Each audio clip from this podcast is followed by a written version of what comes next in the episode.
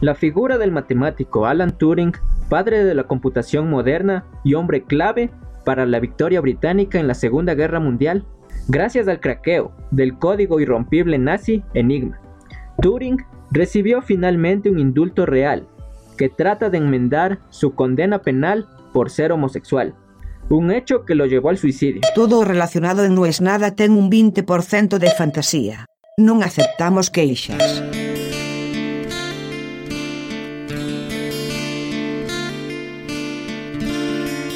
Hacer con eso? Meterse en quilombo. La verdad, meterse en quilombo. Ah, yo no sabía. ¿Y cuánto hace, le digo, que lo hace? ¿Qué sé yo? No tengo idea. Todos los problemas de los chicos en Internet comienzan con padres que no tienen ni idea qué es lo que los chicos hacen en Internet. Entiendo, cuando yo empecé a usar la compu, que era chiquito, obviamente no había ni Internet, eran los juegos del Spectrum, mis padres tampoco entendían bien qué hacía yo.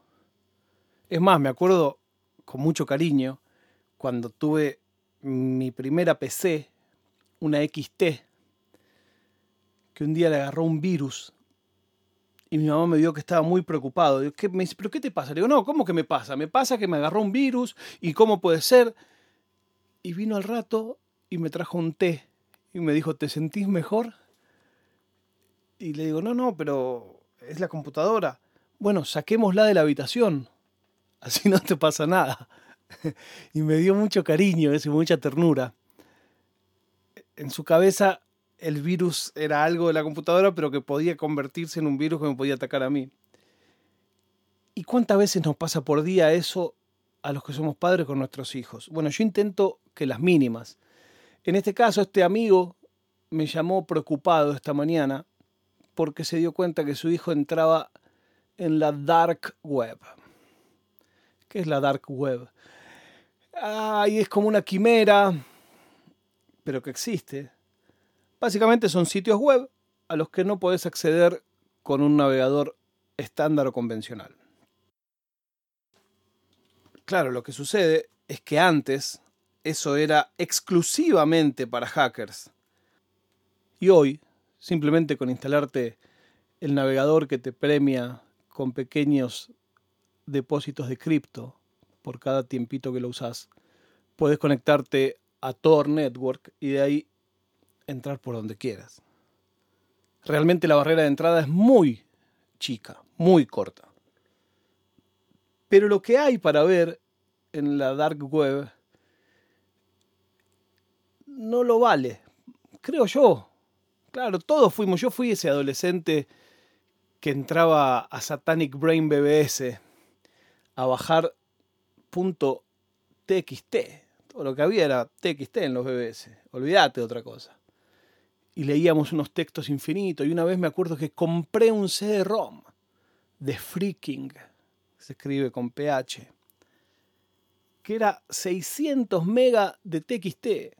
No te alcanza la vida para leer 600 megas de TXT. Que venía estampado, no copiado, era réplica.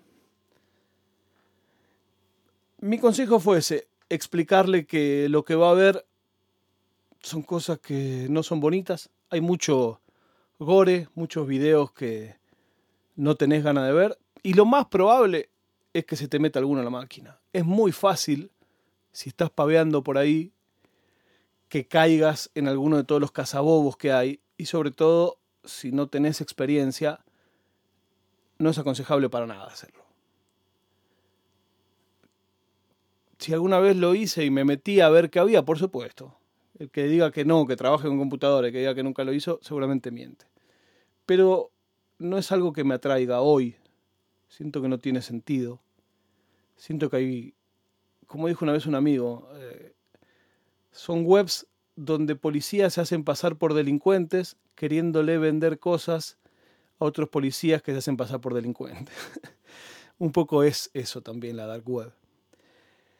Y eso me hizo acordar a lo que nosotros hacíamos cuando éramos chicos.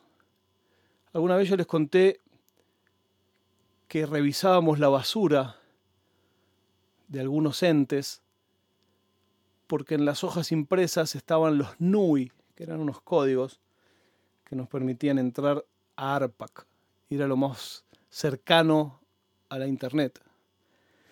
Pero también pensando un poco me acordé, ya que nombré el freaking, que había una cosa que a nosotros nos desvelaba, que era el Blue Box. Cuando digo nosotros estoy hablando pibes entre el 89 y el 92 o 95. Y se hablaba del Blue Box. No, porque tal hace Blue Box y es Blue Box. ¿Y qué es Blue Box? Yo, siempre pensaba en una caja azul. Bueno, nació de alguien que lo hizo en una caja.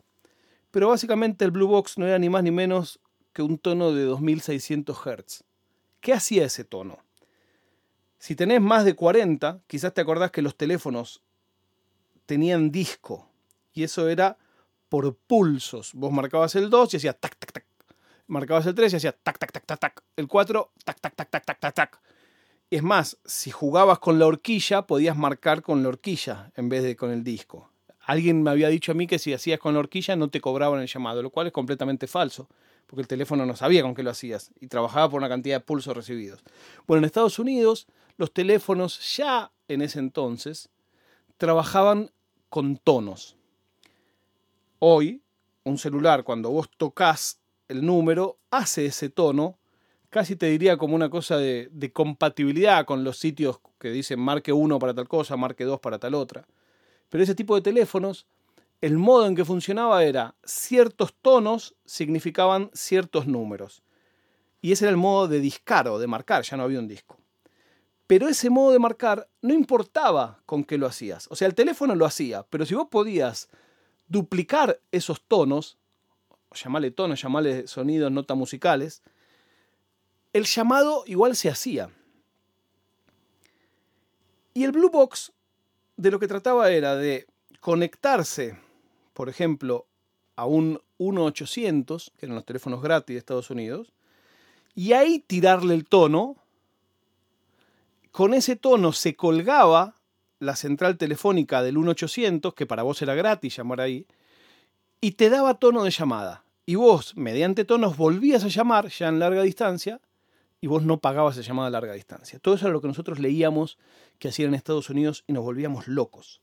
Claro, como nosotros todavía era mixto el asunto de los teléfonos y por otra parte, en Argentina en ese entonces no había teléfonos 1800, que era mi sueño, nunca lo pudimos hacer.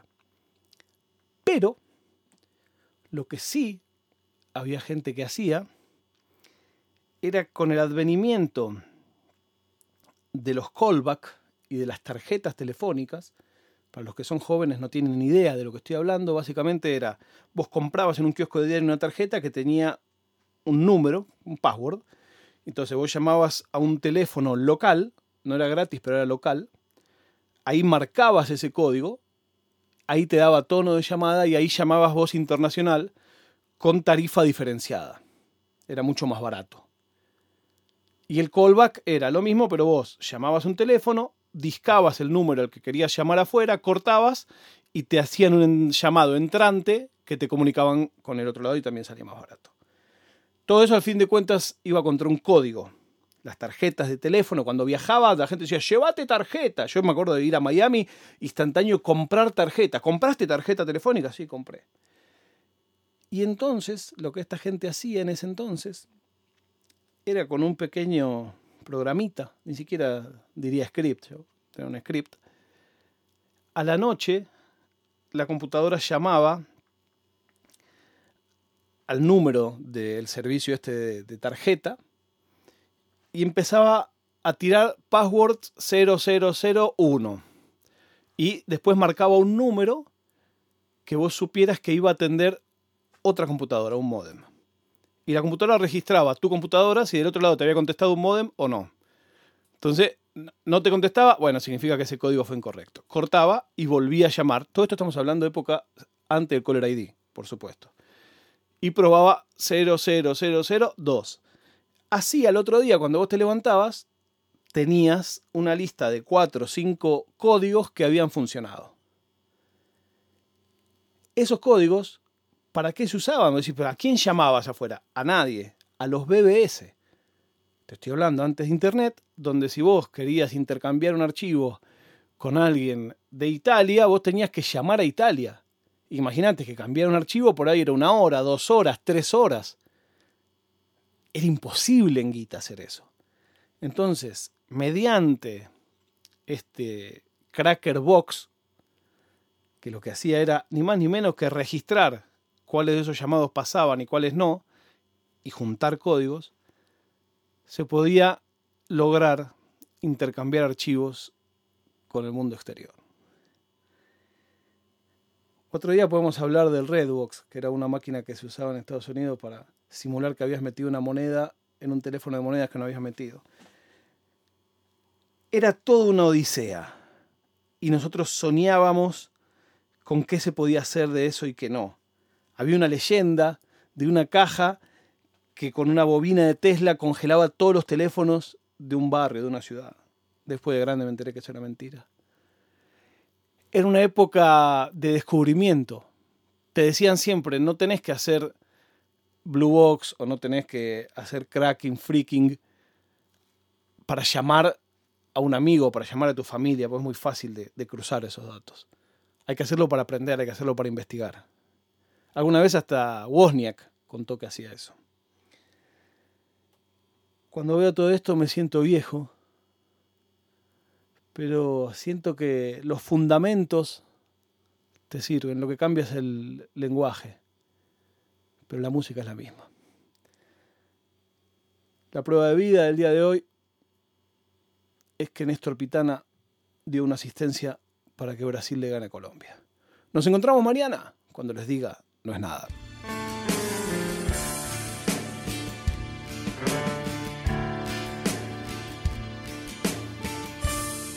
Oficina Nerd Podcast